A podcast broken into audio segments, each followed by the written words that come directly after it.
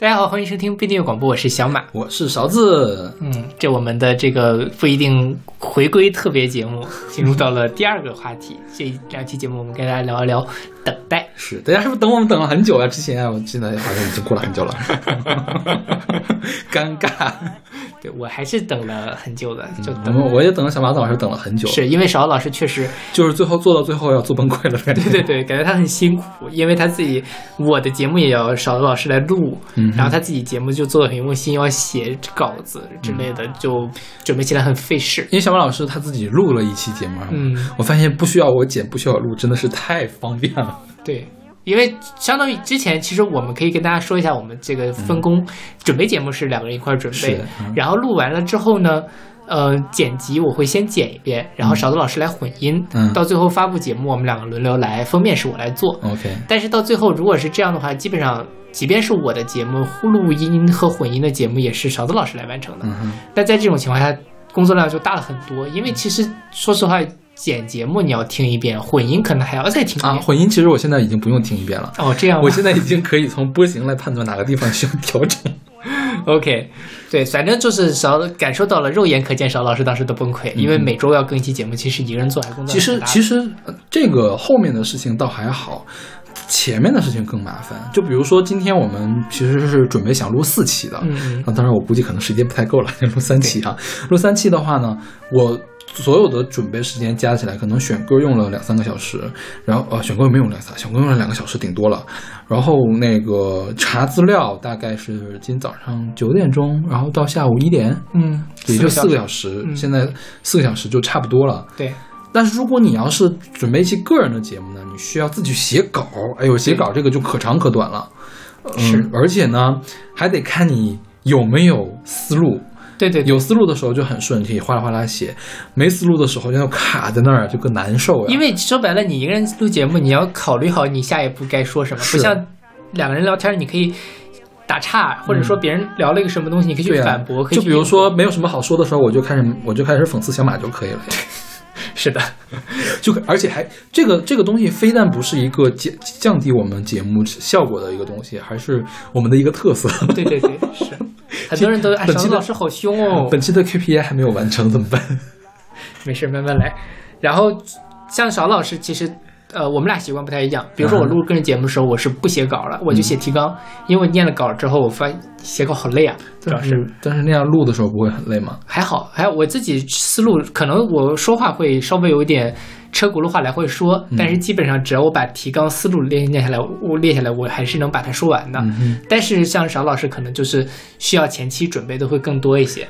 我其实不准备也行，但是就是感觉有的时候吧，会觉得该说的东西没说到，嗯，那种感觉。明白明白，对，所以就是还是嗯，都很期盼着能够我回到北京，然后赶紧录一块录节目。是，嗯对，就是如果不写稿的话。有的时候会需要反复录，嗯，那件事情让我很崩溃。对对对对，还不如提前准备好。对，提前准备好的话，因为我是一个很会，我台词很好，哈哈哈哈哈哈，尴尬。要不要为你鼓鼓掌？可以呀，也不用了，跪安吧。啊，这期节目到此结束。干嘛呢？我们还没开始讲呢，好吗？这 OK，反正就是我们来给大家录一两期关于等待的节目，因为我觉得很多时候我们在等待着开学，等待着复工，等待着疫情过去，等待着春暖花开。OK，春暖已经花开了，那个然后等待着我们的生活回到正常，等待我们节目复播，哈哈哈哈。嗯，所以呃，用这样的一个东西来描述一下大家的近期的一些情感吧。嗯，对。呃，打广告了吗？没呢。OK，在开始节目之前，还是先来宣传一下我们的这个，我们有个微信公众号叫做不一定 FM，大家可以在上面找到乐评推送、音乐随机场，还有每期节目的歌单。在每个推送的后面都会有勺子老师的个人微信号，可以通过那个加他的好友加入我们的听友群。我们还有一个网站叫做不一定点 me，也就是不一定的全拼点 me，大家可以在上面找到使用泛用性博客客户端订阅我们节目的方法。嗯，鼓掌，每次都想鼓掌，怎么办？今天第一首歌也是算，我觉得算是整整个两期节目特别提纲挈领的一首歌，也是很能表达这样很复杂的情感，是来自白光的《等着你回来》。这首歌是发表于多少？一九四八年。对，它大概是一九四七到一九四九年之间的，是但是我查到了有一个人说他是一九四八年，具体是哪年我还真没有确切的查到。嗯，对，因为这是非常老的一首歌。之前我们在时代曲的时候，其实聊过白光，嗯哼，对吧？白光是当年的上大上海四大歌姬之一，哦，七七大那个什么嗯七大歌星。我们也对他有很多的耳熟能详的歌，比如说那个益达的广告。没有你，对对对对对，就是白光。那这首《等着你回来》也是白光一首非常出名的作品。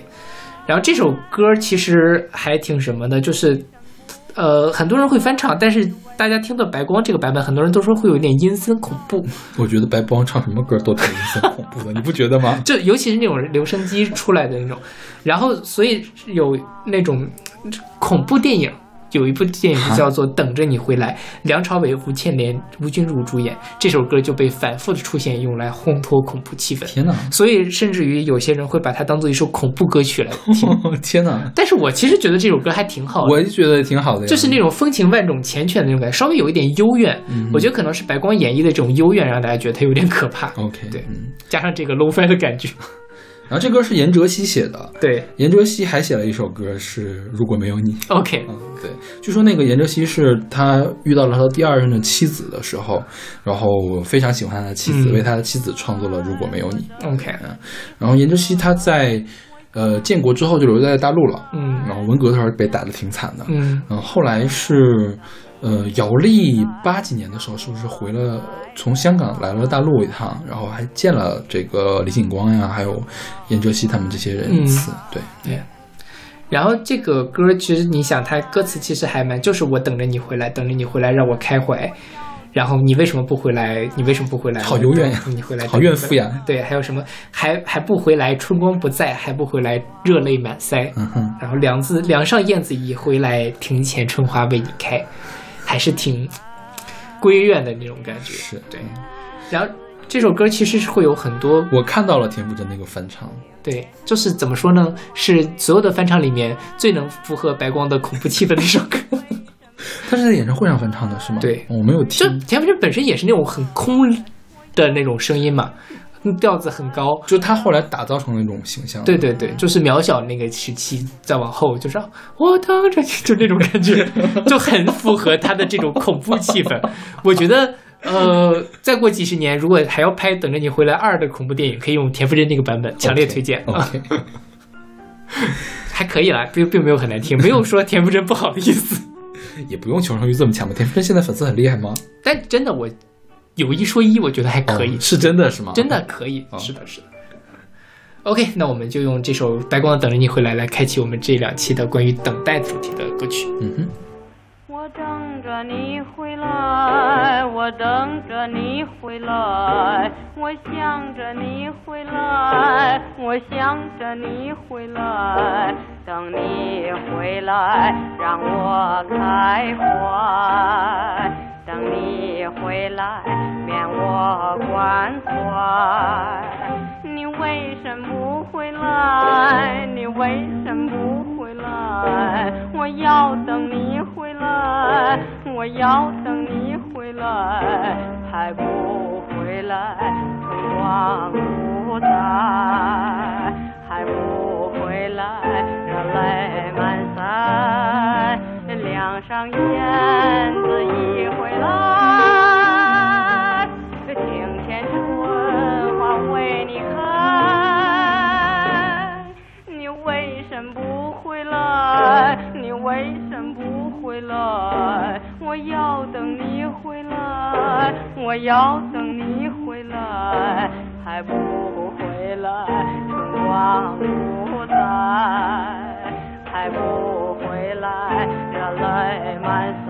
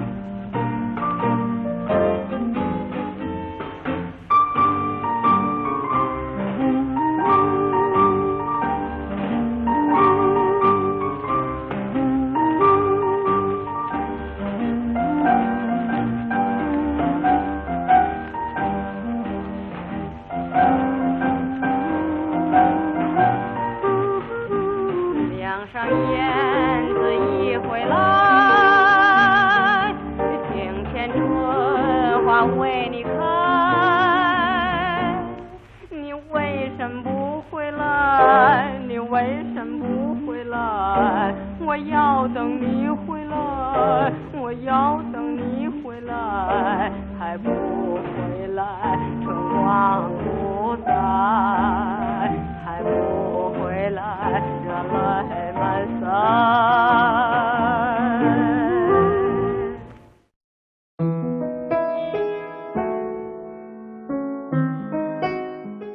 在这首歌是来自高家峰的《等待外卖》，是他二零一九年的二零一七年的一首单曲。嗯对，这个我们这个等待先从最日常的生活开始，等待外卖。对。我觉得我自己还是蛮经常去等等外卖或者等快递，我特别害怕等这件事情。就是一旦我，比如说我跟谁谁谁约好了，今天下午六点钟要开会，嗯。或者是呃吃饭，我在这之前我就会很紧张，或者说是感觉总有个什么事儿压在我身上，我就特别想要去解决它。虽然可能你需要做的就只有等待，嗯所以我特别需要的就是那种，呃，不需要去，就就是没有 deadline。对没有 deadline，或者说没有一个特别具体的时间，我可以自己想怎么做就怎么做的一个状态。嗯哼对，包括哪怕是等快递比如说我今天中午，当时不是都有快递点儿嘛？现在就自提柜儿可能还有快递点儿的时候，他会告诉你今天晚上五点到七点你去那个那个地方去拿快递。我那时候肯定有时间，但是我总心里会想着这事儿，我就特别怕忘了呀，或者怎么样，就觉得很烦。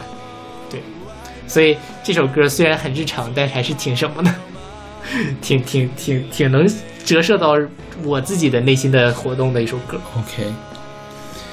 我一直以为这首歌是一首疫情期间出现的歌曲。结果发现不是？是的，疫情期间一开始都不让送外卖了，让送呀，不送一直一直都有吗？不送外卖人不都会有人饿死的呀？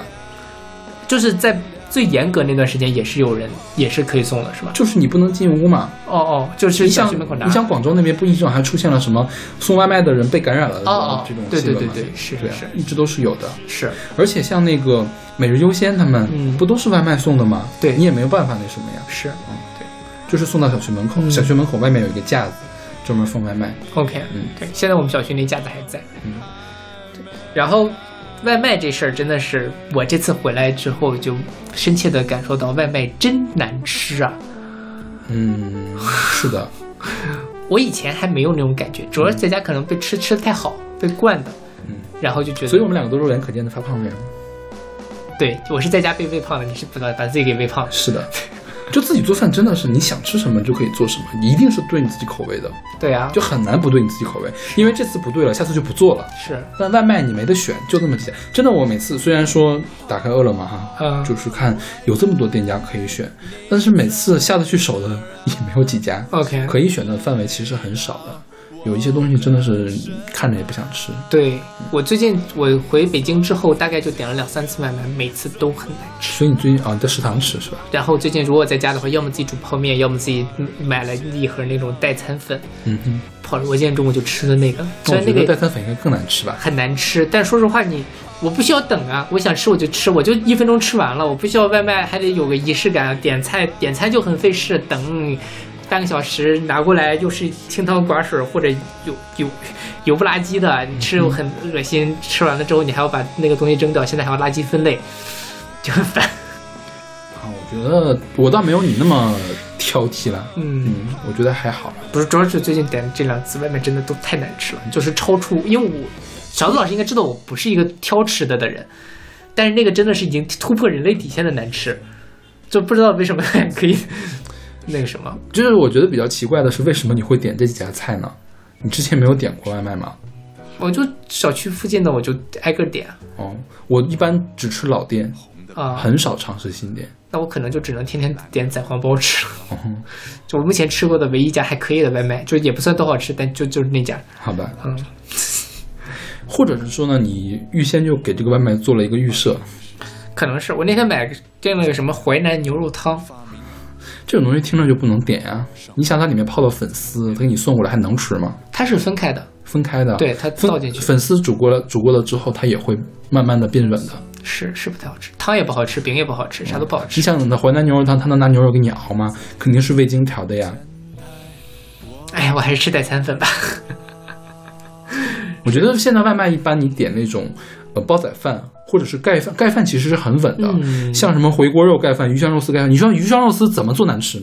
对，你热你热十遍，它也是那个味儿。是的，对，所以我觉得这种菜是比较稳稳妥的，对对对，或者是你比较大的那种品牌的连锁的外卖也可以去试试。嗯，比如说北京有那个叫什么田老师红烧肉，它虽然没多好吃，但不是难吃。也不就是不会说触及底线那种，你懂吗是我这次回来吃了一次田老师红烧肉，是我吃的外卖里面最好吃的一顿。？OK，好吧。对，此处没有广告。像我现在一般点外卖会怎么呢？会要么是呃韩餐，什么那个什么石锅拌饭这种东西，你外卖都无所谓；要么烤串儿，要么是什么冷面，冷面是你可以随便泡的，嗯它又泡不烂。对对对，你普通的面条真的是没法用外卖点。是对哎，有点饿。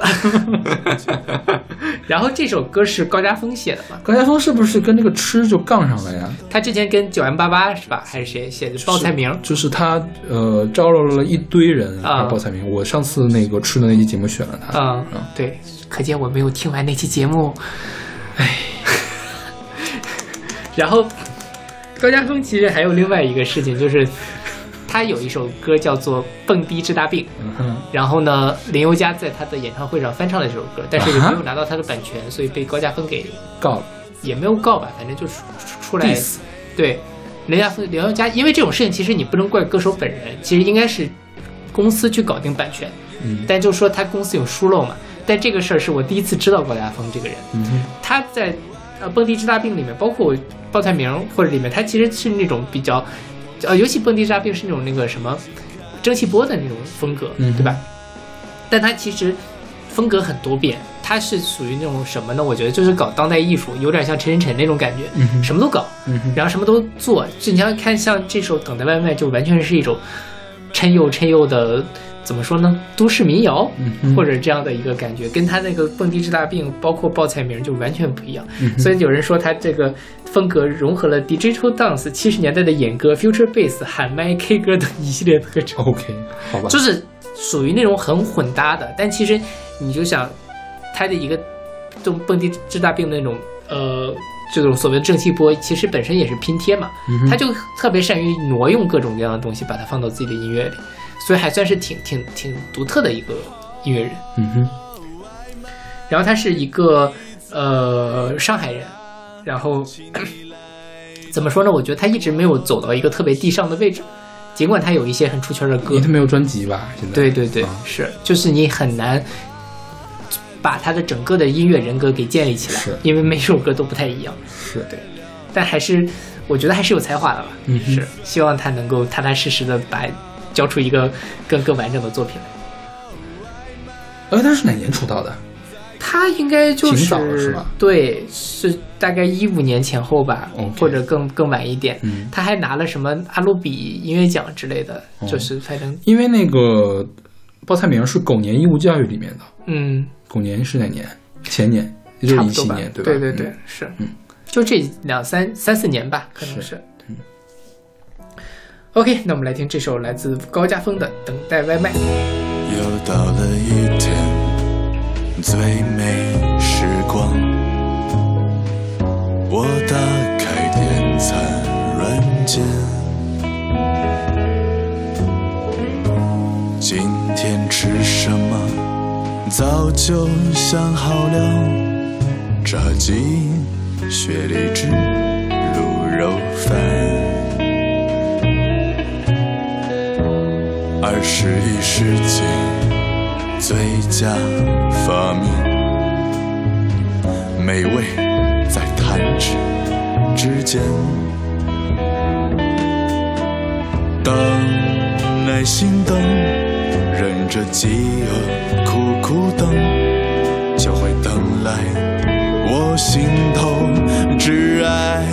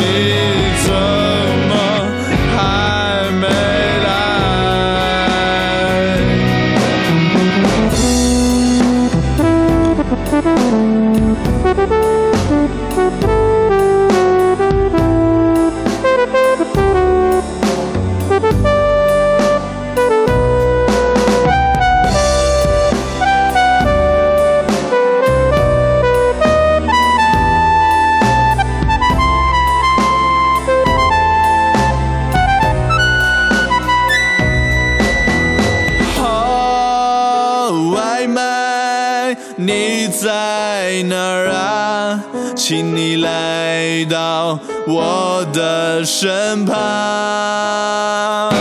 送餐小哥怎么还在东绕西弯？花儿都谢了，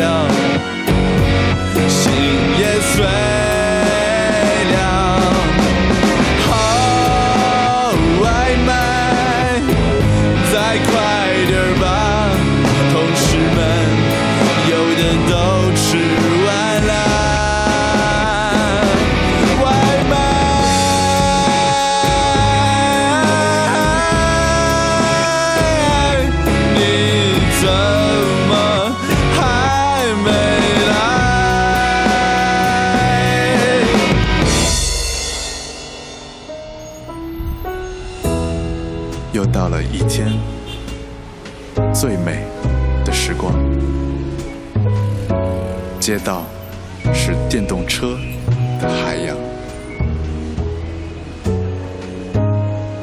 红的百度，蓝的饿了么，黄的美团占领广场。二十一世纪最佳发明，上班从此变得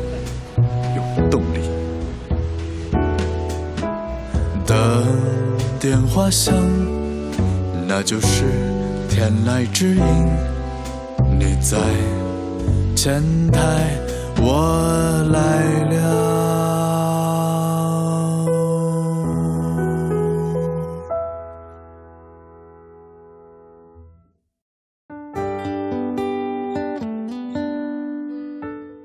现在这首歌是来自耿思汉的《待到山花烂漫时》，是二零二零年的一首单曲。我一直以为耿思汉是一个维吾尔族人，你看因为有什么什么丝嘛啊，嗯对对对，但你看了那个歌手的话，就知道他就长得还是蛮汉中原的。嗯。对对对，耿思汉是呃怎么说呢？他之前一直在参加各种各样的选秀，嗯。但一直没有出圈儿。，OK，直到今年的歌手，因为我觉得他上了歌手踢馆，虽然没有成功，嗯但是呢，让更多的人知道了他，尤其是很多人觉得他长得还是啊，蛮菜的，蛮什么？天菜。什么？啊！？Excuse me，真的，老爷爷看手机，这 怎么会这样？葛森还是最新的同志天才，啊？就是反他正他不是那个小鼻子小眼睛那种吗？对呀、对呀、然后渐渐的，这个呃歌手其实火了之后，他也就是因为疫情的关系嘛，就是华研，他在现在在华研，然后就就是什么那个徐州宣传部请他来这个唱这首这个唱一首抗疫歌曲，所以这首歌是有官方背景的，是吗？是应江苏省徐州市文化广电和旅游局以及徐州广电传媒集团的邀请，华研和更旗下的那我觉得这首首歌是今年官方抗议歌曲里面最好听的一首。应该是，嗯，对对对，我觉得我也觉得是，就是因为其实上次我因为你不是做那一做那个抗议歌曲嘛，当时还没有出这首歌，嗯所以我没有把它选进去。嗯所以我特意把它选进来的。是，然后那个呃，整体上讲，包括他在《相信未来》里面也唱了这首，我看到了吗？应该看到了，嗯但可能就是也是看到了，没到看到，因为确实信息密度有点大。他这首歌就是我觉得算是怎么说呢？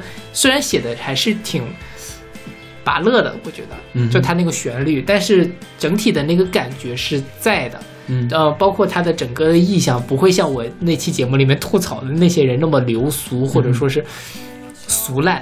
对，这首歌就是他所谓“待到山花烂漫时”是，呃，那个毛泽东的，对，带到山花烂漫时，他在从中笑。嗯，哎，是他还是不是毛泽东吗？陆游啊？我忘了哎。呃，whatever，反正就是那首词反反正毛泽东肯定用过，对对对也有可能录是引用陆游的，是吧？是嗯。然后他在这里面，其实你可以理解成他对于一线的医护人员的致敬。然后也可以说是你对于我们守望相助的所有的人的致敬，也可以说是对于整个在这个疫情之中，所有为他付出了呃努力、付出了牺牲的人的致敬。所以他的那个含义还是蛮多的。所以是谁写的毛泽东咏梅？OK 不算字，OK，、嗯所以毛泽东确实是一个非常伟大的诗人，嗯就是我觉得他的诗还是能够在呃，就是超越了他的本身的政治性，在文学上是有非常非常高的那个地位的。对，然后他这个呃歌里面讲了，就是耿斯汉讲了一个他妈妈的故事，就是说在呃二月四号，就是其实是疫情很严重的时候，他给他妈妈打了一个电话，他妈妈说发热门诊排满了人，医院一天一人只发一个一次性口罩，然后耿斯汉就说要不我给你寄寄一箱口罩过去，他说不用，你直接寄给武汉的疫区吧。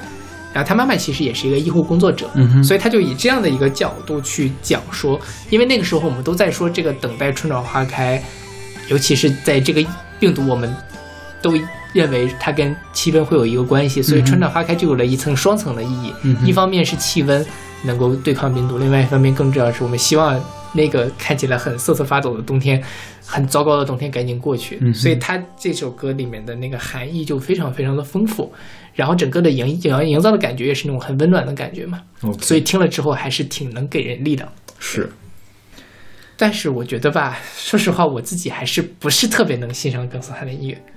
我没有听过他其他的歌，啊你说这首歌还是其他的？就是他上《我是歌手》唱的那哦，我没有看《我是歌手》了。嗯嗯，就是还是选秀的味道很比较重，就是那种所谓的歌唱比赛的那种感觉。嗯你觉得他唱的很好，但就是打动不了你。嗯 打动不了你是因为什么呢？其实是因为细节做的不够，是吧？是的，是的，就是细节不够。嗯，对对对。所以他唱了那个或者细节不对。呃，他唱了那个王凡瑞的《鼓楼先生》，嗯，就那首歌，反正就，嗯、算是挺我自己也比较喜欢的一首歌，嗯但就他那个唱的味儿呢，感觉就没有王凡瑞那个原版那么足，所以，就是语气还是差一些，是吗？对对对对对，但就是至少我觉得还是有可可造之才啦，嗯。就希望他能够趁着这次。终于红起来的机会，找到更好的资源，然后找到更好的制作人，嗯推出几个好的作品来。突然想杠一下，红了吗？红了，红吗？对毕竟多红呀？上过歌手就会红了，我觉得歌手已经很糊了呀。但他今年说实话是上歌手里面那些不出圈的人最出圈的一个，就是当年不红的，嗯，现在他应该是里面得到的收益最大的一个了。你像什么刘柏辛呐、或者是其他的什么隔壁老樊啊之类的，就是完全没有在歌手上面得到更多的关注，那一个热度过去就下去了。嗯但耿斯汉现在就反正我觉得路人缘应该还挺好的。耿斯汉就属于那种我觉得是长得憨憨厚厚的，各个年龄层的人都会喜欢的那种类型。哦，嗯，所以我觉得他出圈还是有道理的，所以他我觉得他在整个的音乐上面能够走的还是更远。OK，那我们来听这首来自耿斯汉的《待到山花烂漫时》。莫动一场雨，为春日写下序曲。瑞雪纷飞，翘首以盼春的气息。春寒料峭，冰冻三尺的绝壁。一人俊俏，傲然挺立，只有是芳华，飞雪春来早。莺啼燕语声声催，谁来把春报？不为人间名，只为世间道。待到山花烂漫时，在丛中笑。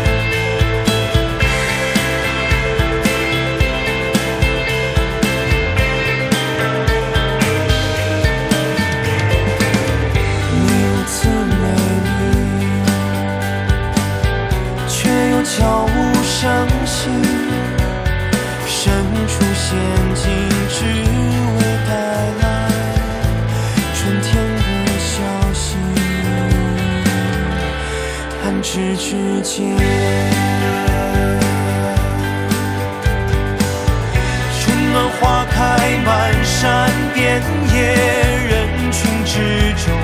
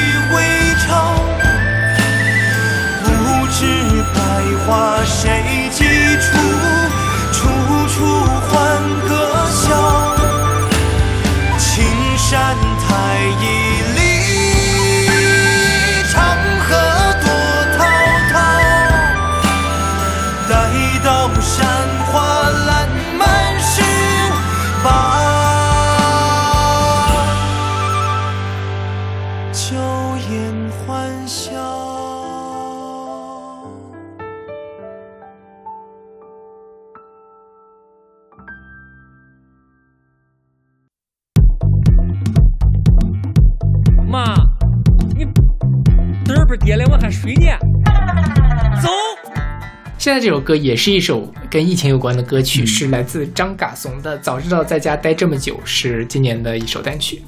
今年张嘎怂是不是比耿斯汉要火很多呀？呃，张嘎怂在网上红一些，嗯但是没有突破互联网的圈儿。然后耿斯汉，我觉得是那种那个祖孙三代都会喜欢的类型，耿斯汉有突破互联网的圈吗？我觉得有。就是我觉得连我这个圈都没破，他应该连互联网的圈都没破，他连互联网上都没有红吧？也许你离开整个的这个什么大众圈子很久了。没有呀，我觉得还是那个歌手圈在红吧一。会儿我们去问一下那个群友们，嗯他们觉得谁更红一些。可能都不红了。然后这张嘎怂，其实我们之前在我的那期那个抗疫歌曲里面介绍过，当时选的是甘肃有个大夫叫霞霞，嗯，那个是他在是快手还是在哪直播的时候的一个录屏，所以其实嗯音质什么的不不是很好。然后当时我也介绍了这首，就是早知道在家待这么久，嗯当时我也没有找到录音室的版本，后来他自己发了一，发了，对，嗯。就是而且他是。拿这个他自己张亚松本身的这样一个很根源的一个感觉，加上了一个比较，呃，怎么说呢，电音嗯还是什么的，就是动次打次的这种感觉的一个，把它做了，相当于做了一个个舞曲节奏吧，就舞曲对对对，不一定是电音，是，就是嗯，感觉会有一点点的不一样，嗯但还是很好听的，我自己觉得是。现在张嘎怂是跟哪个公司合作呢？我总觉得他后面有个大公司，有个经纪公司在给他运作。有可能，因为他最近还真的是上采访啊之类的，对，我觉得是涨了好多后面有运作的。是是是，对，所以我我觉得他比耿斯汉那边运作的要好。嗯嗯，对是，耿斯汉，你说他走的是什么路线呢？就是拔乐。不不不，我是说他运作走的是什么路线？没没有运作，对。他就是上节目的路线，张嘎怂这个是有有就是全方位的在一个出因为我觉得快手的话就已经出了互联网圈，啊，是的，是的，是吧？对，嗯。像这首歌，你说在快手上火是很有道理的。一方面他很诙谐幽默，另外一方面呢，他自己又唱的是那个时候所有人心里想的那个事情。嗯早知道在家待这么久，怎么怎么怎么样的，所以他能红起来，可能他的第一次红是一个偶然，但是之后慢慢的他越来越红，可能就这个是民歌的力量啊。是的，是的。好，这首歌的旋律其实是一个西北的花儿，就是《苍啷啷令》，然后最熟悉的应该是雪白的鸽子。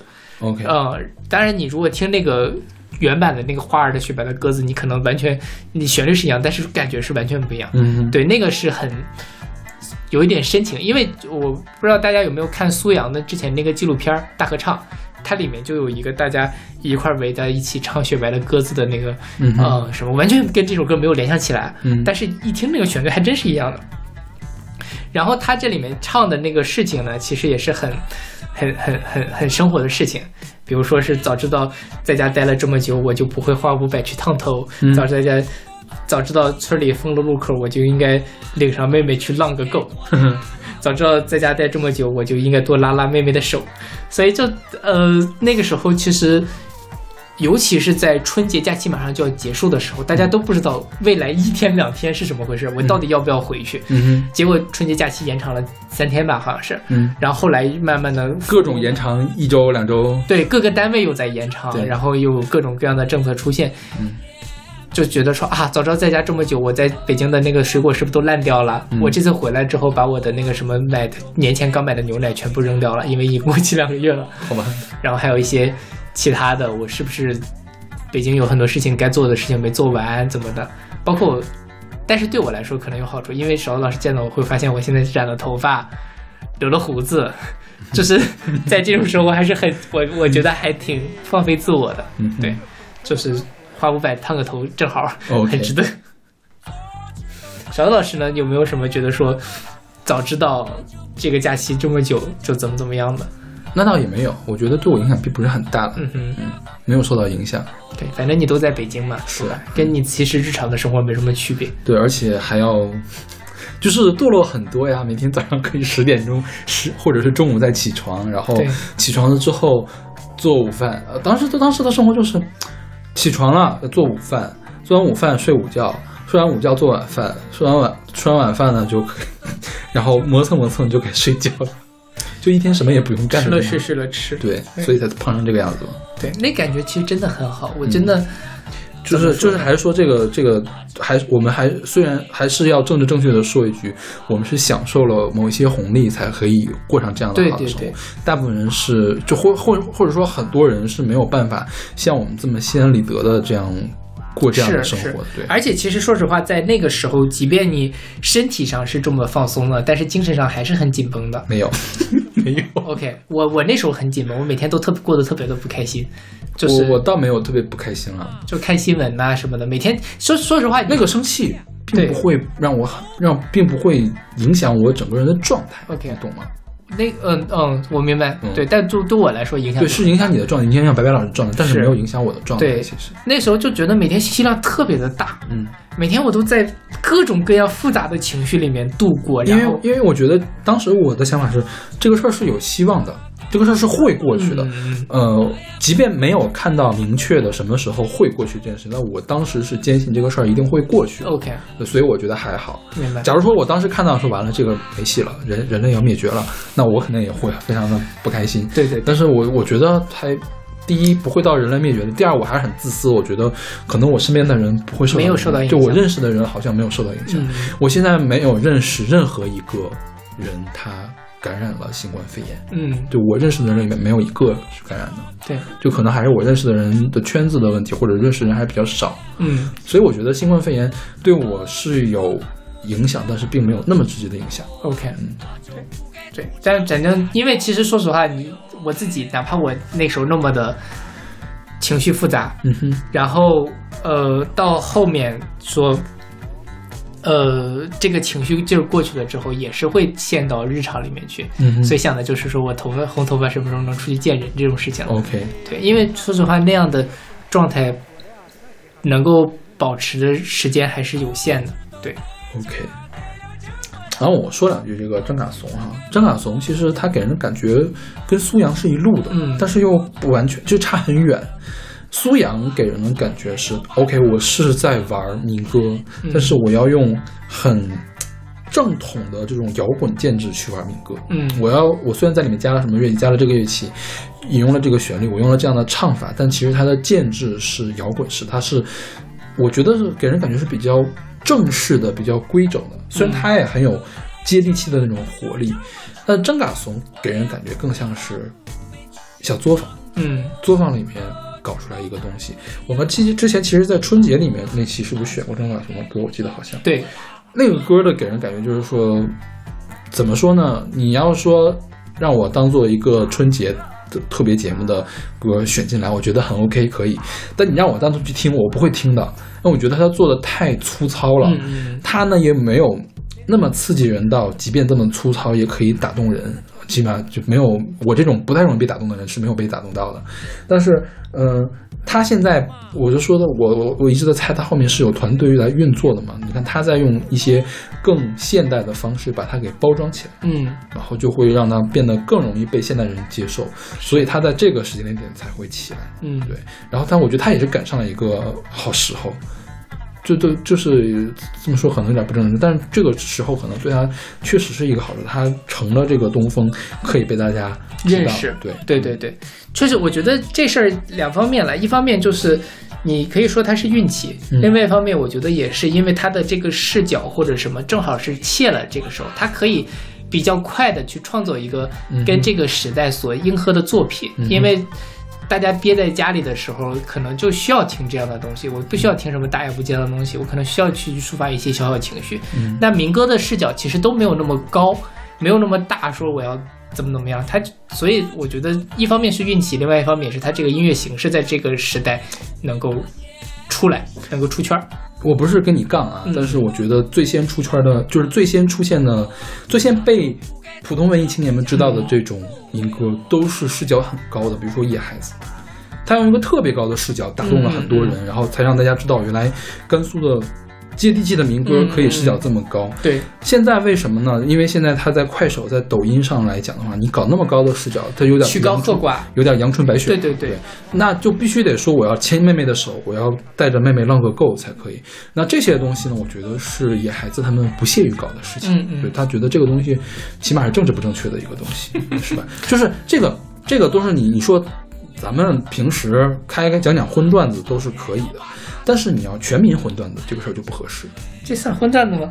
我觉得这个有一点擦边球的意思了。领上妹妹去浪个够的话，这个从性别的这种语言上来讲的话，我觉得还是有一点问题，有一点物化女性，你不觉得吗？我觉得还好。我觉得是有一点 OK 物化，就是就是这个东西没有那么严重。啊就像就像我年轻的时候，我觉得赵本山卖拐呀什么的，有什么歧视啊残疾人的？不就是一乐吗？对对对对这个不也就是一乐吗？但是这个东西是会潜潜移默化的去影响所有人。是的，听了这个，如果这个传传广传播的很大的话，大家会下意识的认为我领个妹妹浪个够，就是妹妹应该被我领，嗯妹妹嗯我就我我我领妹妹就是去浪，是就是会有下意识的这样的就滑坡的这种想法。对对对，对，就是他是有一点点问题的，嗯嗯就是可能像野孩子这样，他们一开始是玩那种高比较比较什么呢？比较脱离那个高于生活对高于生活的这些创作者，他们不会去创作这样的东西。对对，嗯，对这就是两个系。当然，我们也没有必要去非得说批判他，说你这个领个妹妹浪够，你这样说的就不对。但我觉得这是一个可以探讨的问题。是是是，我看了一些张嘎从的采访，他说他自己就是，呃，或者他怎么说，他就是想要去做一些挖掘民歌本身的东西，嗯他他可能就不想探讨意义或者是什么样，但是我觉得这就是个人的在音乐是制作审美上面的一个取向了。嗯哼，对我觉得，呃，整体上讲，他这样的音乐。也有，就是说白了，可能它就是本身民歌传统，就是我们西北民歌传统的一个延伸，嗯。就是在唱身边事儿，嗯。就像我们就大合唱那个，我非常强烈大家去看一下，嗯。他唱的就是那些情情爱爱，可能也会有一点什这个污的，或者说这个成分在里面，嗯。但他也就张马从可能是沿着这条路往下走，嗯。但野孩子那个可能站的会更高一点，看的会更远一点，对，这两种都是很。都还是好的音乐，但他们的价值取向就差得很远。说实在，你说这个东西领个妹妹去浪个够，这个其实大部分的，就是男人们很多男人们都会这样想。嗯所以你说张嘎彤他因为他接地气嘛，他就会这样写。对，这是一个很正常的事情。我们我们不会去批判张嘎松，但是我们可以批判这个事情，批判这种现象。是的，是的对，这个是没问题的。对，确实是，尤其这次还是。很多女权运动，或者说平广义的平权事事事件，现在也慢慢的被大家更多关注到了嘛。很多事情都，说实话，也激发了我自己作为一个男性，重新来思考这个本身性别这个问题，或者说这种性别权利不平等的问题。这个东西，我觉得无论它可能最后大家的价值取向，有些人会更更激进一些，有些人会更温和一些，但这东西至少我们应该拿出来讨论，至少我们应该去探讨这个事情的边界，有哪些事情是一定不可以的，有哪些事情是我们应该去改进的，有哪些事情是 OK 没问题的。对，我现在就又因为我最近听随机波动啊，听什么他们那些东西讲的太多，我就特别注意某一些用词，比如说我之后就再也没有说过女权主义，嗯。我都说的是女性主义。嗯。对，我觉得女权主义是一个错误的翻译嘛，就是就是，我觉得嗯，朋友们可以考虑一下，日常的用词真的会对我们的生活，对我们整个社会的变化产生一些潜移默化的影响。对，这有一些什么，比如说它叫什么语言记信息还是怎么着？对对就你的表述其实就能把你的整个的东西给带进来。对，是，那这就很深了。以后我们如果有能请到，比如说搞这方面语言学或者传播学的朋友，我们可以好好的来请他们来谈这个问题。对，说这歌其实我很喜欢，但是如果说我不喜欢哪一点呢，就是嗯我不喜欢这两句歌词。明白了，对。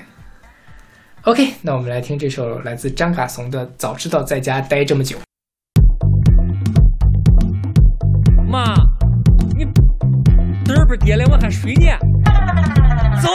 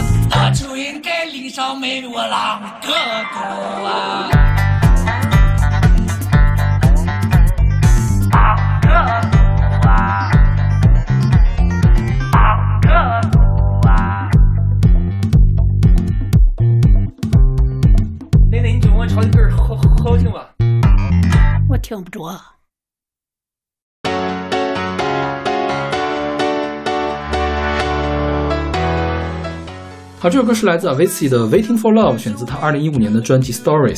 对，这阿阿维奇应该是在电音界传奇人物了，对吧？他是，起码是网易云音乐电音界的传奇。对对对，是，就是怎么说呢？就是受当下中国年轻这个电音爱好者们喜爱的人物吧。嗯嗯，对。然后他去前年的时候，一八年的时候自杀去世了，是自杀还是？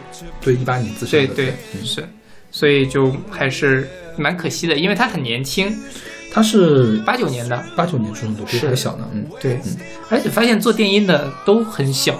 这首歌还有另外一个制作人，就是 Martin，呃 Garrix，嗯然后他是九五年的，哦哈，太可怕了！九五年的时候，在二零一五年的时候就能做出这么好的作品，你看看 Billie Eilish 多大呀？将近零零后吧。那倒也是，哎，Billie Eilish 是零零后吗？好像他就是零零后吧？好像是，啊，对，就是现在年轻人不可小视，我们已经我们已经就是所前浪了，有不是所有的，就很多人是在十十八九岁就出道呀。嗯这个还是挺正常的一个现象。而且我觉得做电音这个东西本身，易烊千玺，易烊千玺现在有二十岁吗？那那是另外一个话题了，不是易烊千玺现在也没有二十岁，应该没有。对啊，对，就是就算我们就算他之前做过那么些乱七八糟的事情，他但是他拿他他的那个还是拿到了香港电影金像奖的最佳最佳新新人新人嘛，吧？对对对嗯，是，就是还是很厉害的。嗯，对。然后这首歌叫《Waiting for Love》，看起来是首情歌，嗯是吧？但好像说的不是那么个意思。就是他这个爱是更高一个层次的啊哈，就是如果有爱就可以战胜一切这种感觉。大爱无疆，对是吧？对对对对对嗯，对，嗯，对，这歌其实我觉得歌词写的特别有趣，它中间有一段是说什么：星期一我被无情的击败，星期二我在希望中复活，星期三我张开双臂，星期四 waiting for love，waiting for love，然后星期五群星璀璨，星期六我像疯狂燃烧的火。星期日我将我不会去教堂，然后 waiting for love，waiting for love，、嗯就它是这样的一个很很，就它这个应该是它中间那个有旋律那个部分，对，然后写的还是无论是词还是跟他那个东西，我觉得咬的都还挺好的。是就是怎么说呢？就是我 waiting for love，因为我觉得有爱就有希望什么什么的，嗯虽然是挺俗烂的一个 主题，是但是拿这个电音东西唱出来之后，真的还是有那么着一滴一点点那种感觉。对。Avicii 我觉得啊，他是一个做前卫好事的，或者是嗯其他的什么好事的这种嗯 DJ 嘛。他之所以能现在这么受欢迎，就是因为他其实是融入了很多流行民谣的东西进去。他他把民谣融进去，我觉得这个是个很厉害的一个创举。他有一首更著名的歌叫《Wake Me Up》。对然后那个就是民谣的风味儿更重一些，然后你就能明显的感觉到它的旋律特别的好，所以说旋律好在流行音乐里面是非常非常重要的，嗯哼，大家都会因为它的旋律去喜欢。是的是的。然后嗯，这里可以跟大家说一下，就是虽然说。那个标注的艺人是 Avicii，但其实发声的人并不是他，对，发声的人是另外一个叫 Simon Airdred，那歌词也是这个 Simon Airdred 写的。嗯一般 Avicii 的歌都不会标注是谁来唱的。嗯对，其实他虽然他只是一个电音制作人，但是你要把他看作人声也是他的乐器，嗯人声是他的一个乐器，有很多。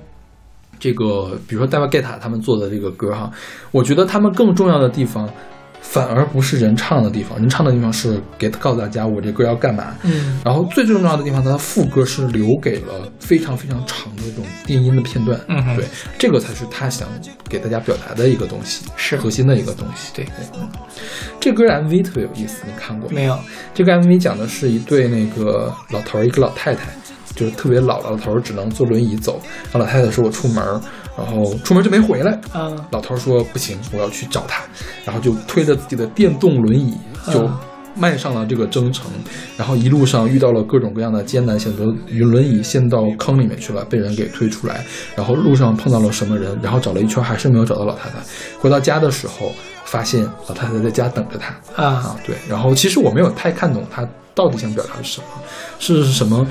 呃，我后来跟谁讨论，忘了是在什么情况下跟人讨论。他说可能说这个 MV 讲的是不要寻找爱，去等待爱，啊，啊，是这个意思。或者说，如果你们心中有爱，你早早晚会遇见。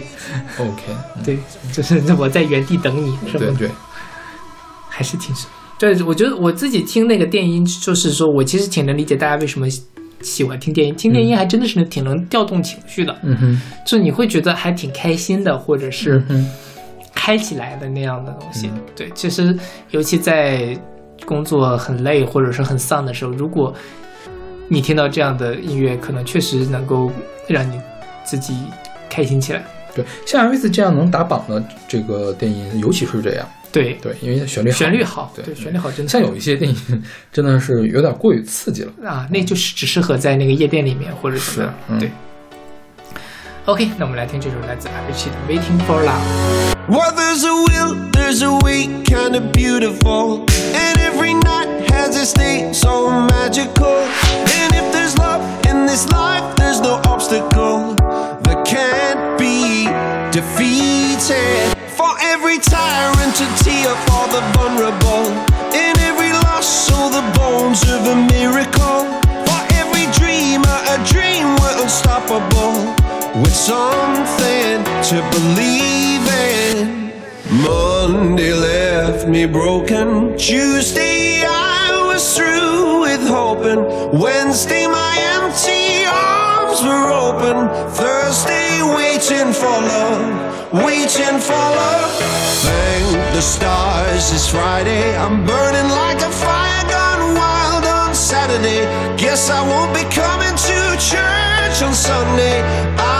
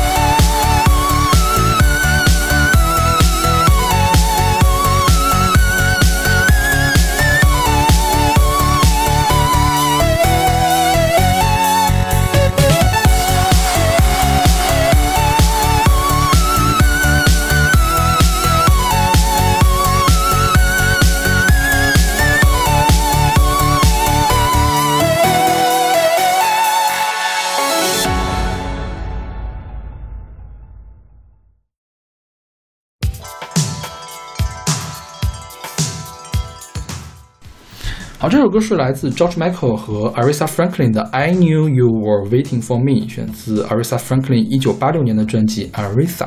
嗯哼，嗯这两个人都算是音乐界特别传奇的人物。对，Aretha Franklin 我们之前介绍过，他是长得像煤气罐一样的啊，这个又又政治不正确了，长得像煤气罐一样的这个黑人女性，就是她特别胖，对然后她的声音很很厉害，是是哪个州的自然资源来着？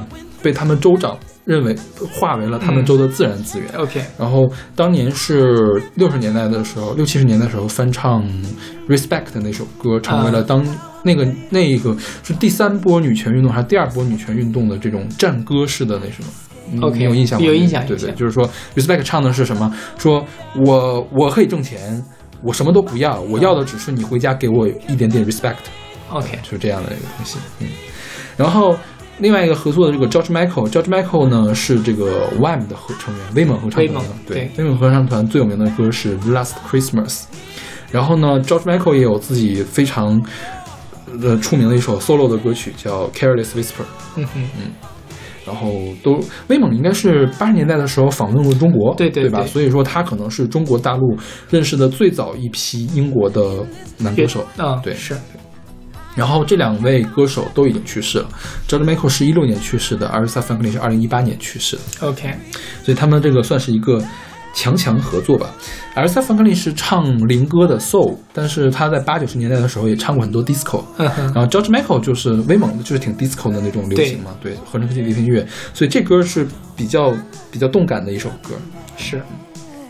这歌其实它讲的是什么呢？I knew you were waiting for me，我知道你在等我。但这是很很有意思，它用的是一个过去式，嗯所以就我觉得是两个人终于相见了。嗯所以我讲我在见你之前，我遇到的很多艰险，而我为什么克服了那些艰险？因为我知道你在这个地方等我。嗯哼，对，所以它整个的那个感觉其实是一个，呃，你可以说是在等待恋人，也可以说是在等待别的东西，反正就是两个人相遇，在住在这个地方相遇之后，我们各自因为对对方的思念和等待，让我们走到了这里。嗯哼，对对。像这歌呢，我觉得可能有的人接受不太了尔塞冯林这个唱歌的方式。嗯，之前我们说黄绮珊她那个大喇叭是吧？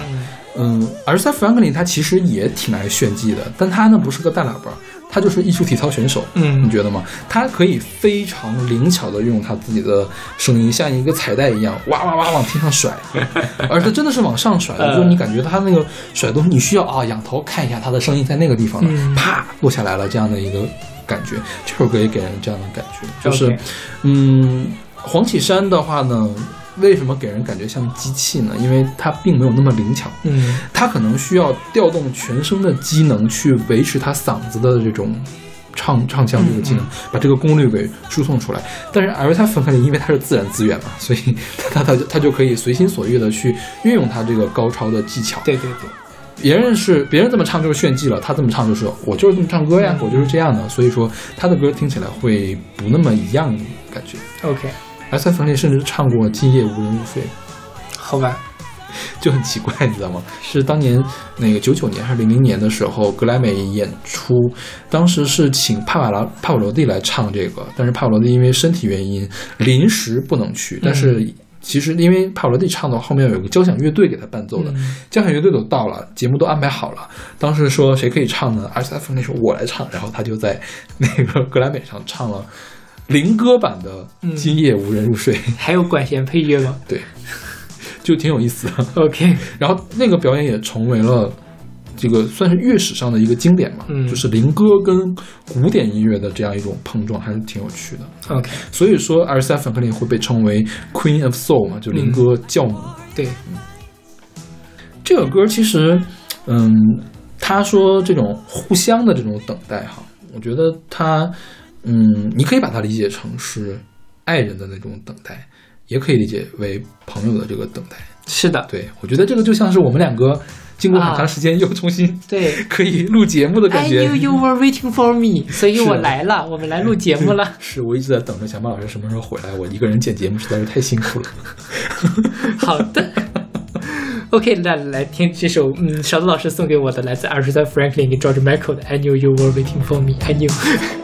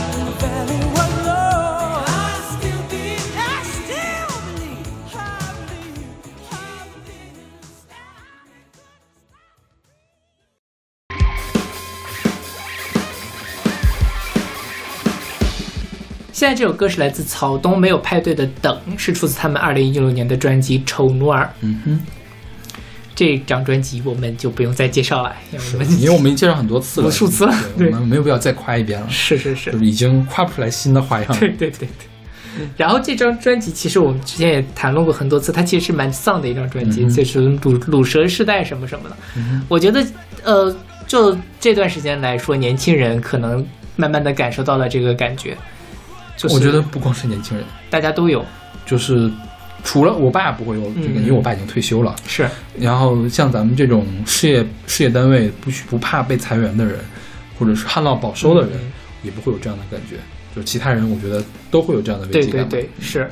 然后，所以其实这首歌叫做《等》嘛，我觉得他就是在等待希望。嗯他说我在等待那部车呢，它会不会又抛锚了？我在等那个人呢，他会不会又不来了？嗯哼，就是就是这个，然后后来后面就讲你在等的那部车呢，他会不会也抛锚了？你在等的那个人呢，他会不会也不来了？哎呀，总之大家都都不好，是吧？这种感觉。，对，大家都在等，但什么等待希望，但希望会不会来呢？谁也不知道。嗯哼，对，前阵子不是 B 站那个后浪嘛，其实还引起了蛮大的争议的。是。嗯对，，其实我觉得，呃，大家为什么咱且不说那个东西拍的怎么样啊，我觉得大家是有股气在那儿憋着，对对对，就是大家要把这个气给撒出去。尤其是那部呃短片和现在我们面临的现实其实是中间差得太远。对着的。对，那个东西也是生活，就是我们承认有很多那样的人，确实在过着很丰富多彩的人生。嗯但是我们要花做出什么样的努力，或者有什么手上有什么样的资源资本，才能过上那样的人生，其实是没有人给我们答案的。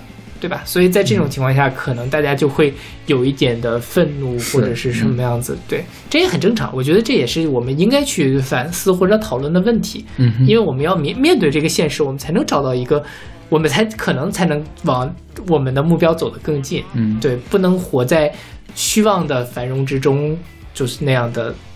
那是就是，当然，我觉得大家现在都挺清醒的。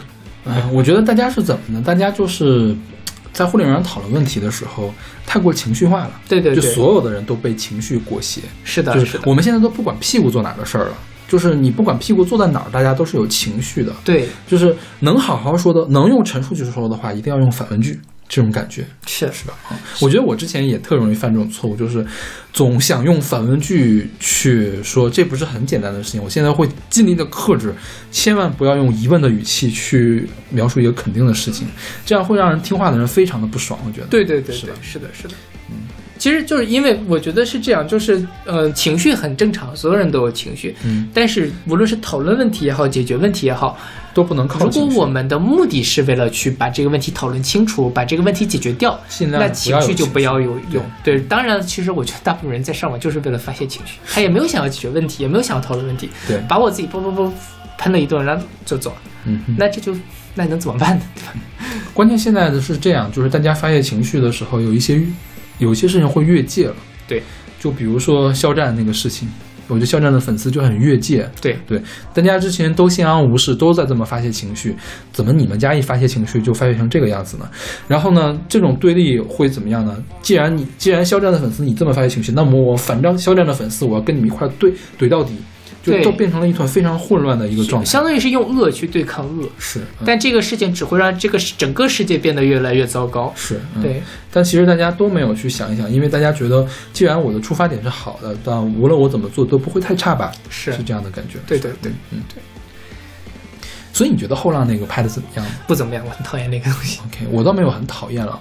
就是怎么说呢？我觉得那个片子，如果你把它的解说词拿掉，如果如果你不去讲说这是我们前浪献给后浪的一份什么，我觉得你们后浪拥有了我们梦寐以求的自由、选择的自由什么什么的。嗯哼，我觉得那个东西还好，就是它本身反映的 B 站上面的那些年轻人的精神面貌，我是非常非常能打动我的。所以这也是为什么我很喜欢看 B 站，甚至于我觉得里面那些很多 UP 主都认识嘛，比如说那个中国 boy，比如说何同学，都是我很喜欢的 UP 主，他在里面的那些都我都很喜欢，但问题是他的那个姿态让我很不舒服，就是他用了一种前浪对于我我我后浪的，我知道我跟你的看法，我跟你的、就是我的跟你的第一感官完全不同。嗯因为我一开始就知道这个事情是要在央视上放的，所以这个东西的受众压根儿就不是后浪，而是前浪，而是何冰作为一个前浪跟其他前浪说：“你看我是这么对待他们的，你们也要这么对待他们。嗯，所以我觉得啊，所以咱俩这角度是视角是不一样的。是对因为因为这个东西如果给前浪看的话，这个是一个很大的进步啊你不觉得吗？吧？对对对之前没有任何一个人说你们作为长辈，你们要对他们这样宽容。对但是何冰作为这样一个长辈，作为一个很有话语权的长辈，跟你的长辈来说这个事情，你的长辈会不会就听了呢？是是是所以我觉得这个片，对我从这个角度来看，我觉得这个片子是拍的很好的。啊就利益，如果他是这么利益的话，利益的是很好的。对当然，他他这个东西是玩的很鸡贼的一个事情，他既要给前浪们看，也要给后浪们看。后浪们看就是给后浪们打鸡血，说你们现在是很好的；对给前浪们看就是说后浪们是很好的，你们要鼓励他。我觉得他最开始的利益可能是这样的，只不过大家这个东西主主要是它传播力度太广了，有太多人去参与这件事情，大家都用着放大镜去看的话，就会是就会很很很出问题。就是这这其实不用拿放大镜看，我觉得它里面也是有那一些话的，比如说它有一些价值取向，说我们要有多元的价值取向，但它后面又说，那你们写出的小说就不再是什么什么，就只会有什么什么。对对那既然是多元的，为什么会不再有什么什么呢？是青春本来就应该有迷茫的呀，没有迷茫的青春怎么能叫青春呢？是吧？对对所以我对那句话是不满意的，但是我对它整体的这个并没有很不满意。嗯，对，明白了，是，嗯确实是，我觉得你说的就视角不一样嘛，因为我自己觉得我我是后浪，嗯嗯，虽然可能也不是啊，嗯，你不是，就是我看那个时候，我其实是有一点点被冒犯，他是用一种呃前浪对后浪的规训，或者说前浪对后浪的认可，然后去。去去去去收编的这样的一个过程，就看了像什么呢？像《水浒传》的那种招安的感觉，就是我通过对你的认可，然后把你纳入到了我的价值体系里面，而不是我去认可你的价值体系。所以就像你说的这个，无论是说这个所谓的写写小说这个事儿，还是我刚才说那个你们拥有了梦寐以求的自由、选择自由什么的，嗯会让人觉得有一点被冒犯到，因为其实我并不是这么想的，或者说我觉得不应该这么想这个事儿。当然了，就是有这事情分两面。我也非常觉得你说的那个给前浪看，这是一个非常好的宣传品。嗯对，就是它也确实反映出来了这一辈年轻人的某一部分年轻人的那种非常的有创造力，然后非常认真的去开创生活、去探索世界边界的那样的东西。这个我觉得是很好的，因为确实有很多人并不知道这些事情。所以所以后来后浪们对这个事儿反应反响不大，但是前浪们对这事儿反响很大，就是比如说爸妈或者是老板们对这个事儿反响很大。对对对，所以我觉得这个反而是个好事。嗯，就是本来他们不会考虑这个事情，就是他们没有意识到哦，原来年轻人们已经这个样子了。对就比如说我老板，老板转发这个事儿，嗯我还挺吃惊的。哦，我说老板居然也关注这个事情。就是他给他们提供了一个视角，对对对对给他们提供了一个看一下现在的年轻人。对，所以说最后在央视上只有何冰干巴巴的一个人，我都觉得还挺失望的。是啊就竟然不是完整的那个片子。对对，其实完整那个片子给大家看一下，那个真是非常非常大的进步。如果是的如果要是能给大家看的话，对对对你想他会把游戏战队写进去，会把呃各种各样的 UP 主、跳舞的唱歌人写古进去风的对这样的汉服这些，然后现在就会有很多人来带节奏，就是说，比如说我要实现这些东西，我要花多少钱多少钱，我没有钱，所以我办不了这个事情。我觉得这个根本就是在抬杠，谁让你这些事情全都干了？你你没有钱，你没有钱买贵的相机，你你不能买一个便宜的相手机，你平时学学构图什么，你也可以拍出很好的东西，你修图也可以拍出很好的。所以大家就是。情呃就是后浪漫有情绪，然后会有一波人去利用这些情绪，把这个事儿其实这本质上现在的观点就是越来越极化的一个观点，嗯就是本身可能其实我最近就就很多事情嘛，最近发生了很多其他的事情也是一样。以前我们的观点是一个正态分布，大部分人是处在比较中中或者说是比较中庸的意见，两边都有道理，然后会有一些比较极端的。但现在恰好是反过来是一个 U 字形，要么我特别支持，要么我特别反对。嗯你看肖战的那个光点在豆瓣上那个 C 字形的打分，你就能看出来，嗯大家很难去站在一个理性的角度去，而是说我先去。我有一个情感，我用我的情感去评判这个事情。嗯哼这个事情从个体上讲，好像也无可厚非。嗯但是如果世界上所有的人都这样的话，那这个社会就完蛋了，它就撕裂的已经没有办法弥合了。嗯哼所以就你说的这个，我我也同意你的观点，就是可能你没有办法去做一个，嗯，像何同学一样玩机器玩的那么溜，他有无数台设备可以让他拍出那么精美的视频。然后，然后我还有一个事儿，为什么大家会觉得何同学有无数台设备呢？他确实有无数台设备，他是有很多设备，但并不是所有的设备都是他的，就是是吧？不是你你就说，呃，从我因为我看何同学几乎每期视频，你可以看出他家里肯定是有一些经济基础的，嗯就是他能够在呃小时候接触到那么多的视频剪辑，包括玩器材什么的，确实他，你从他视视频的精美程度、运镜什么，你就能看出来，那不是说我呃。就是或者我有一个什么，我花三五年时间就能培养出来，但是这没关系。嗯即便是这样，我自己能不能用我的角度去记录我的生活？因为我觉得何同学那些视频虽然好，就是他的这个机器材也很好，运镜也很好，但最核心的，我觉得它是是视角棒。嗯这个东西是我们能够得到的，就是我们可以用一台相机，也能拍出何同学那样利益的作品。那这个东西其实没有那么长的经济的门槛，是我们跨不过去的。是对，所以这就是为什么我就我同意非常同意你刚才那个观点，就是大家可能放大了某一个部分，说他们有器材，有钱可以去潜水，有钱可以去买高端的相机或者怎么样，但是你到底想不想做成那个样子呢？你如果想的话，你能不能可以从一个更基础的东西开始做起？我们知道那么多的 UP 主，中国 boy 也好，然后静汉卿也好。他们都是从一个小 UP 一步一步做大的，他们并不是一开始就站在了整个社会的金字塔尖儿，然后再俯瞰下去给我们提供内容的。我觉得这是透浪真正应该传递给大家的，就是我们都可以在自己的方向上去做出我们自己的光彩来。我之前之前有一个朋友啊，就是有点好吃懒做的那种朋友，就是觉得人家做直播很赚钱，他做直播也可以赚钱。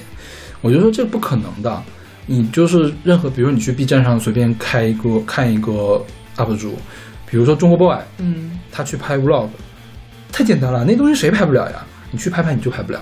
对，我觉得中国 boy，你虽然看他平时大大咧咧，他其实是一个很有能力的一个人，是，他是属于情志双高的这种人，对，只不过他是选择我，他是不是连大学都没有读，他直接去做对对对做视频了？是，真不是所有人都有这个能力去做对对这个事情的。他是有对能力的就是好。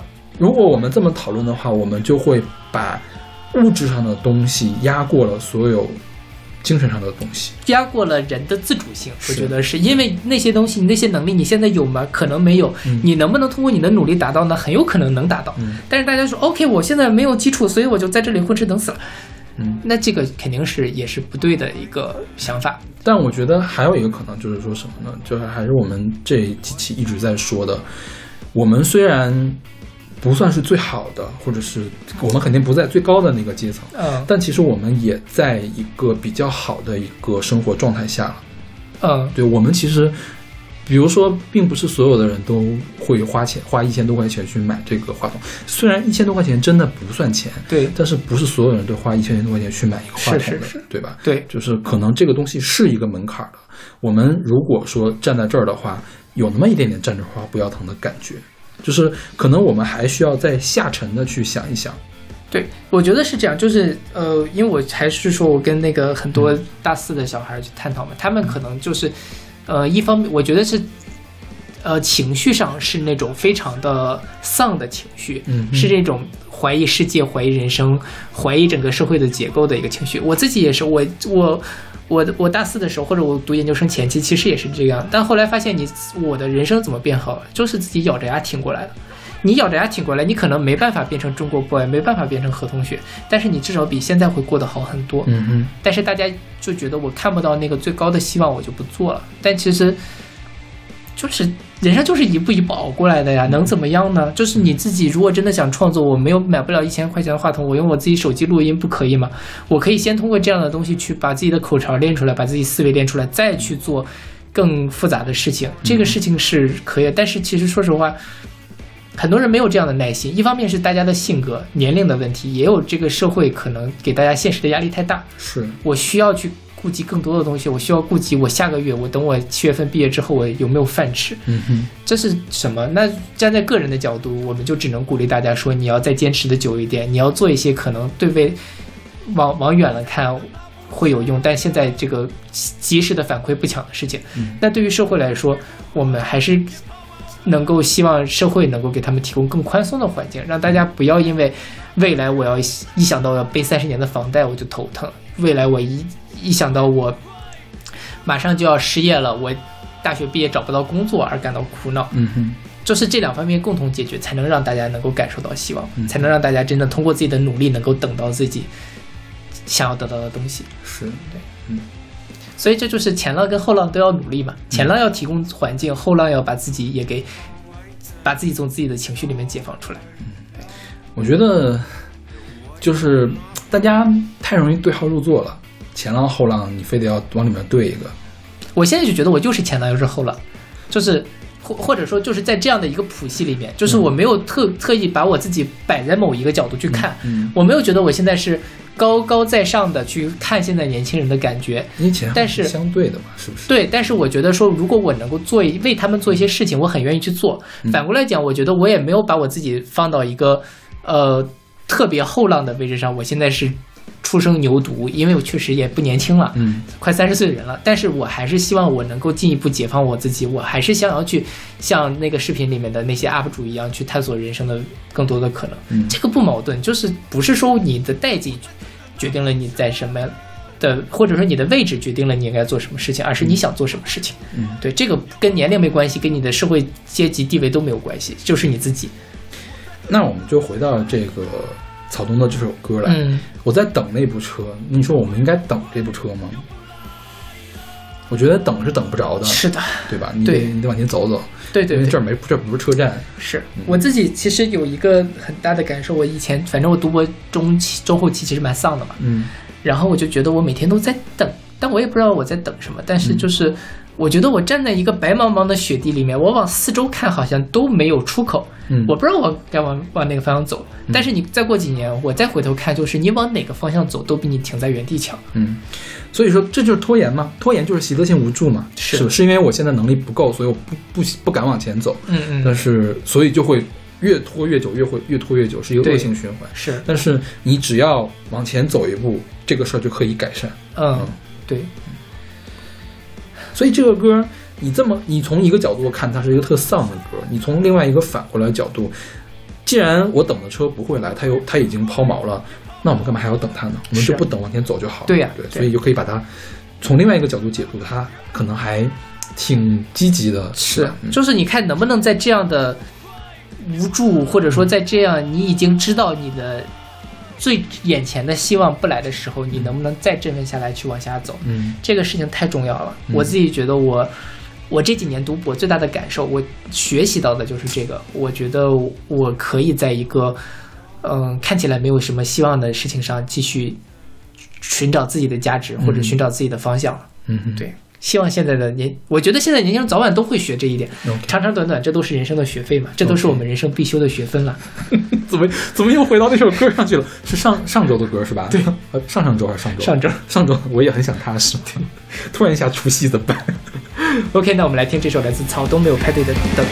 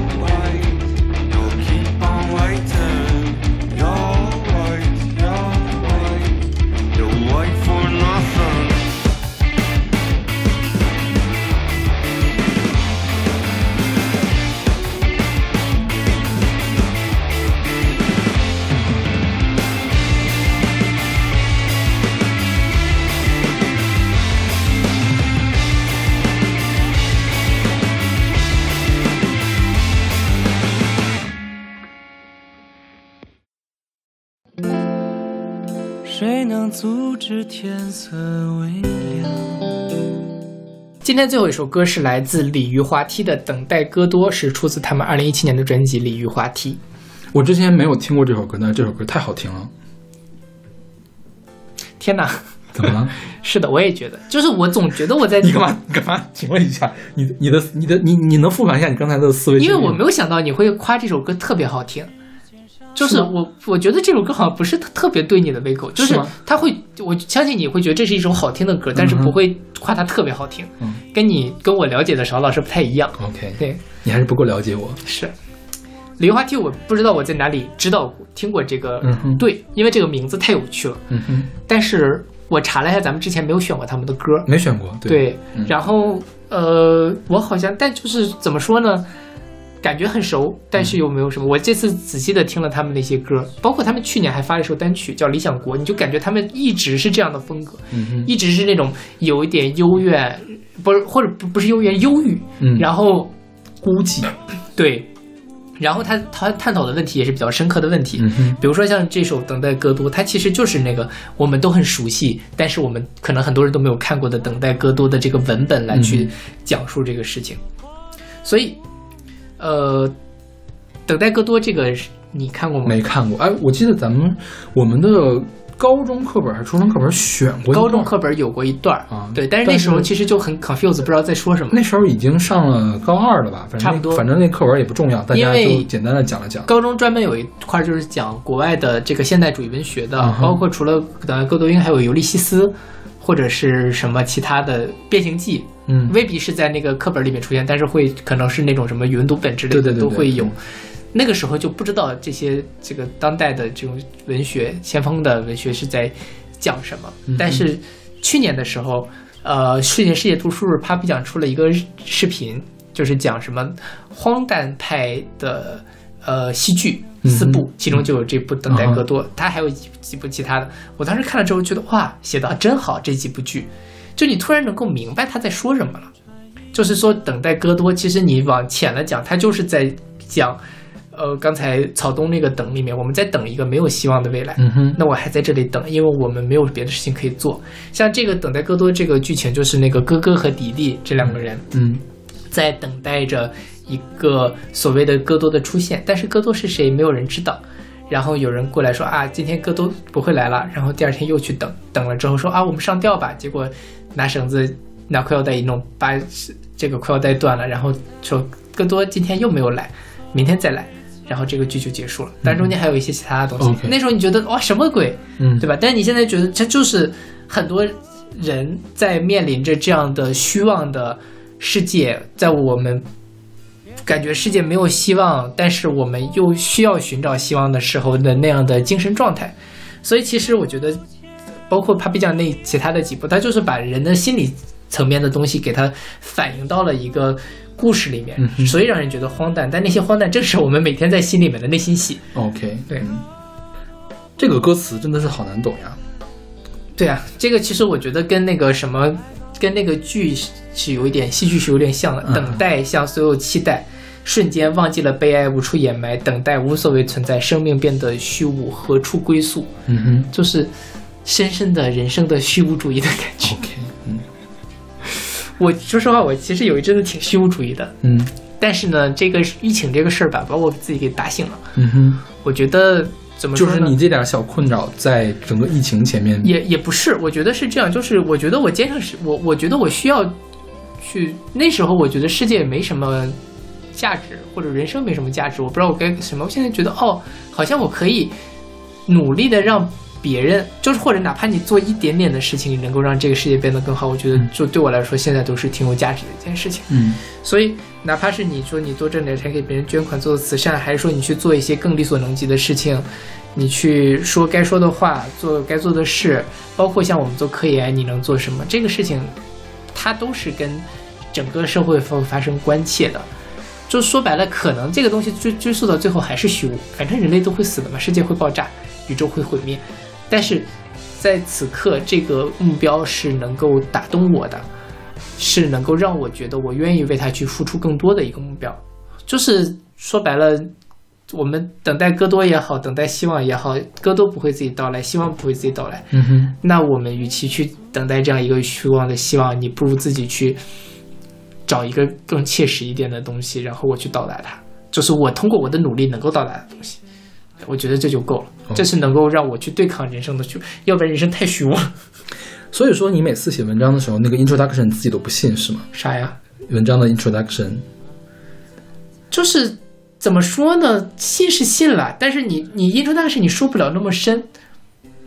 你说这个 introduction 就是说这东西的这个价值我为什么要做它呀？啊？嗯我是信的了。啊，啊、所以是，但是说实话，以前的那个格局很小。嗯我写 introduction 是为了说我能怎么能把我的文章卖出去，嗯所以写的。说，当然，我觉得我写的没有问题了。嗯但是你不会站在另外一个角度说，我这些东西真的是我身上应我应该做的责任，或者我作为一个科研工作者，我应该做的事情。，OK，它这是两个不同的角度我们我们现在的方向不太一样，因为我比较偏实业，相当于是、嗯我是偏应用的一个东西。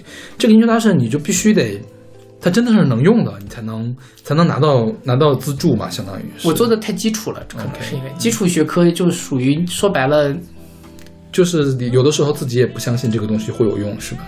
你不知道它有没有用，就像这个有点像你一百多年前研究相对论，或者两百多年前大家研究数学的一些基础问题，嗯或者费马代定理，你不知道它东西有什么价值，但是你可能觉得它好，但是。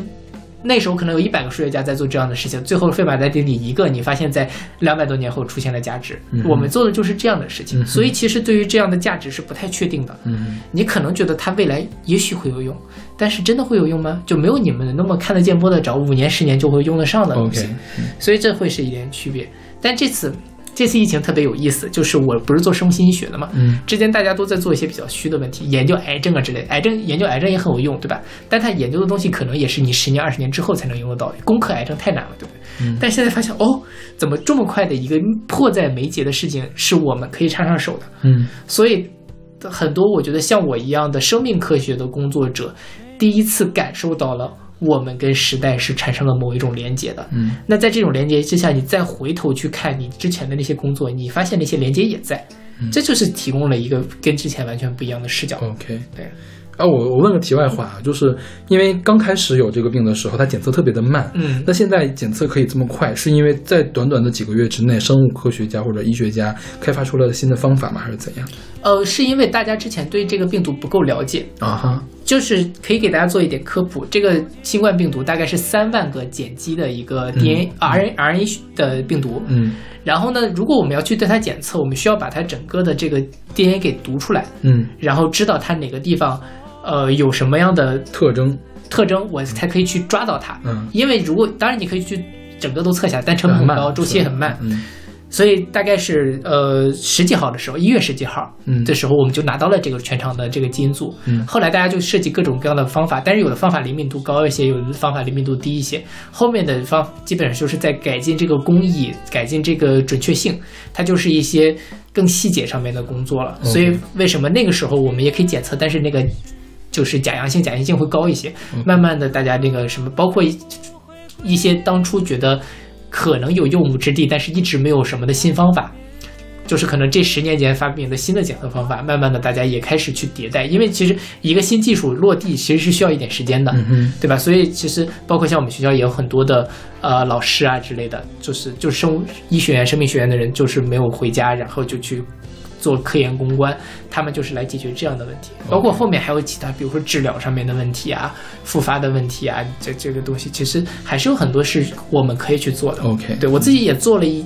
一点点，但我那个其实还是比较偏偏理论，可能在这次用不上，但未来有相关的东西，如果再发可以提供呃理论的和数实验的呃参考，对，我们一般对对对，都这么写。是的，是的，是的，就是它，我这这个东西可能更基础一些，嗯因为我本身就是做基础的，嗯所以你没有办法说我在一个月之内就能把它公关出来应用到上面去。但是这也是为什么我现在觉得，嗯、做科基础科学也有价值，就是你能够为未来储备很多的素材知。识，对，对，如果有一天真的遇到了一个应用，我可以迅速的在这个人类非常大的知识库里面捞出来东西给捞出来。嗯对，是，所以就是这个，我觉得是在这次里面教育我，无论是从社会上还是从科研角度上，我觉得可以让我对抗这种人生虚无的一个很重要的角度。OK，对嗯，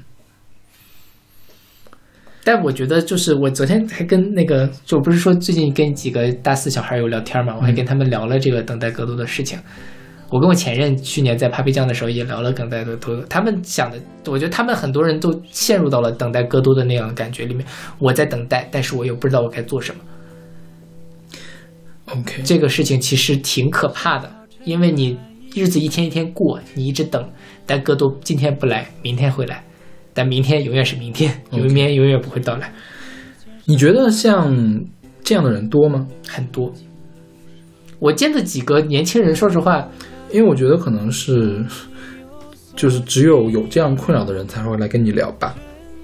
或者我比较吸引这样体质的人，嗯，但我我说实话，我现在认识的年轻人没有很多了，嗯。就是呃，可能也就那么三四个，嗯。但大家我认识这三四个，普遍他们会有一些共性的迷茫的成分在。，OK，，对，尤其是在即将踏入社会的这一批人里面，对，真正说你说，呃，大一、大二小孩儿可能也不知道这些东西对他们意味着什么。嗯然后像咱们这种年纪的，可能他就忙生计了，都有一些具体的事情做了。只有在那种在飞翔中马上要落地的人，会对这个着陆会感到很害怕。其实我觉得大部分人的生活轨迹也很明显，毕业了之后就结婚，其实他们也没有时间去考虑这些问题，他们考虑的问题就是说明天怎么过，对，而不是说明天戈多来不来。但你就说找工作那些人呢，找工作可能会可能会稍微麻烦一点，因为现在确实很不好找。啊，那倒是对，就是如果你真的轨迹已经好了，铺好了，那我明天具体的事情就会是这样做一，些。你比如说我明天做什么工作这个事儿可能还不知道，但是做了工作我就要结婚，我就要生子，这个事情是已经知道的。对对，我觉得对于大多数人来说，起码以中国现在这个传统来说，大部分人来说就是这个样子了。是的，对，而而且其实呃，我不知道现在的失业率大概有多高，应该是也没有很高吧。就是大家还是最后是能吃到饭的，嗯，觉得所有人都能吃上饭，对，就，绝大部分吧，可能会比大家之前期待的会低，所以真的会有人一点工作都没有吗？会有，就是我们国家失业率大概有百分之五左右吧，应该百分之五是吧？嗯啊，那其实也还好。也还好，就是但是肯定会有这样一批人，对，但因为因为我觉得哈，会迷茫的人是那种思维比较丰富的人，就是比较善于思考的人。嗯嗯，我说实话，我觉得对于所有人来说，善于思考的人是少数，对，嗯，是的，真的是很少数。能会能去想到等待更多问这个事情的人，就已经是少数了。是的，对。对。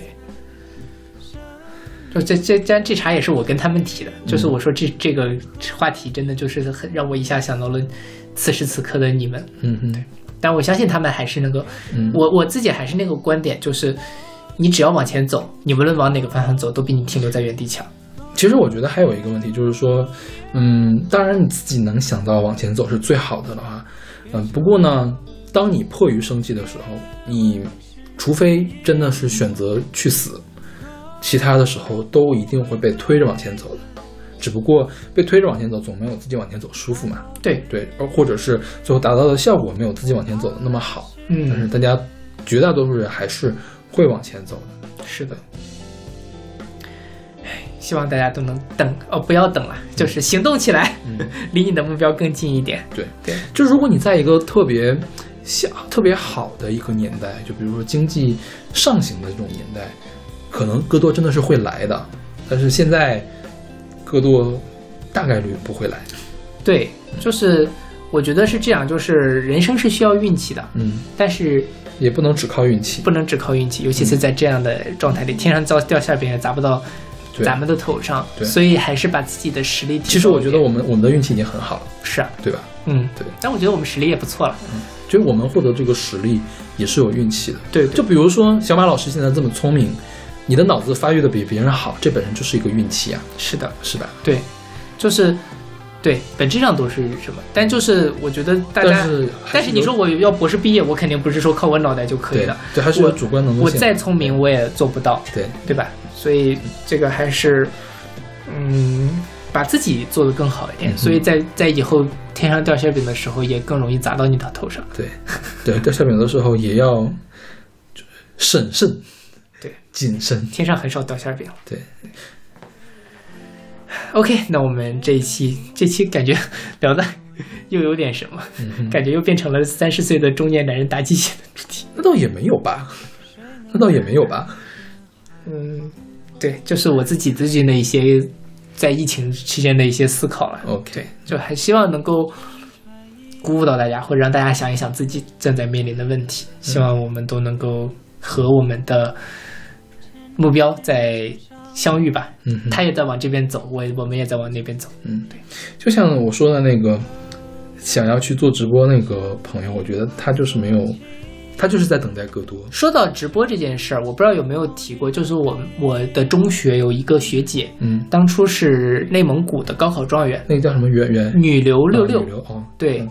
她当年就是说考到了清华的建筑系，清华建筑系非常牛了，是收分最高的院系。嗯然后后来毕了业，读完硕士之后就去做游戏主播了。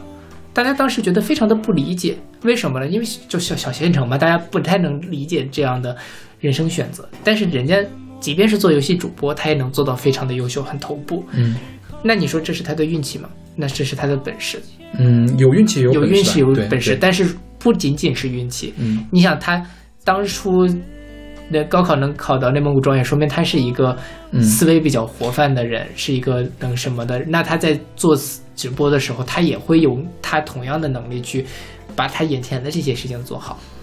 说到运气这个事情啊，就是我们一开始不是在荔枝来做嘛，就是刚我们刚在荔枝开始做的时候，我其实听了荔枝很多的播客啊，有一些音乐播客确实做的比我们好哈、就是当时就比我们成熟很多，也有一些我就是说哦这是什么呀，然后这样也可以，但是呢，因为他们比我们更早一些，嗯。就是平台在刚刚成立的时候的那些质量还可以的这些播客，就是内容产生者，就会受到更大的这种推广的程度，所以说他会比我们这些后入的这些人有更好的曝光率，对他们会做得更好。那这个就是他们的运气，对，对，那就是我们运气稍微差一点。但你反过来讲，人为什么人家比你早了一年想到这件事情呢？这可能也不完全是运气。对，嗯是。那你再说，其实其他的，比如说我们早生了几年，晚生了几年，也有运气。嗯我要早生十年，没准儿我也能够很顺利的找到一份教职，这也是有可能的，对吧？嗯那我如果晚生了几年，可能就像现在他们大四一样，很迷茫。嗯这个事情，但问题是，这就是打在我们身上的东西，我们没有办法改变它，所以我们也不要去怨恨它，不要拿这个东西跟你其他的人去比较。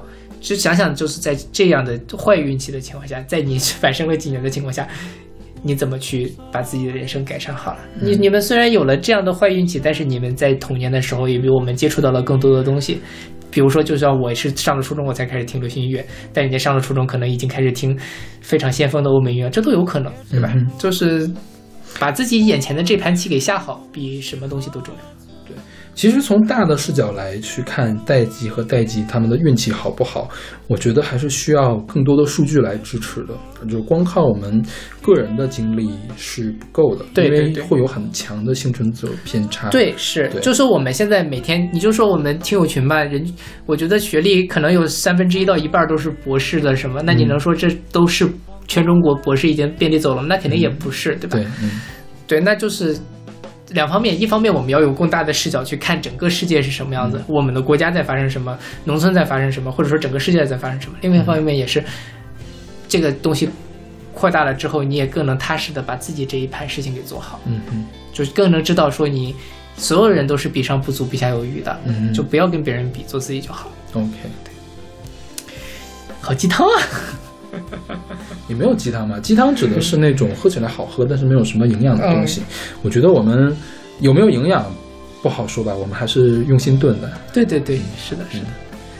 嗯，就那我们这期节目就到这儿，我们下期还是跟大家来聊等待，但下期就都是情歌了，是对固定的情歌对环，节。而且其实今天我们本来想录四期的，但是现在已经七点了晚上，好饿，是我们下次再录吧。对，我们去等待外卖了。对，那我们下期再见。下期再见。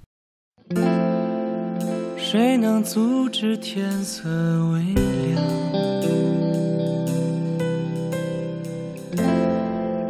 谁能逃离人海茫茫？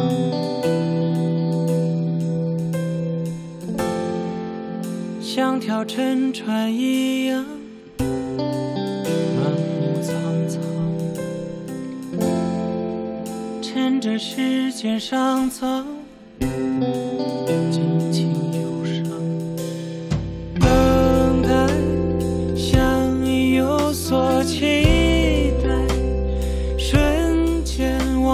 忘记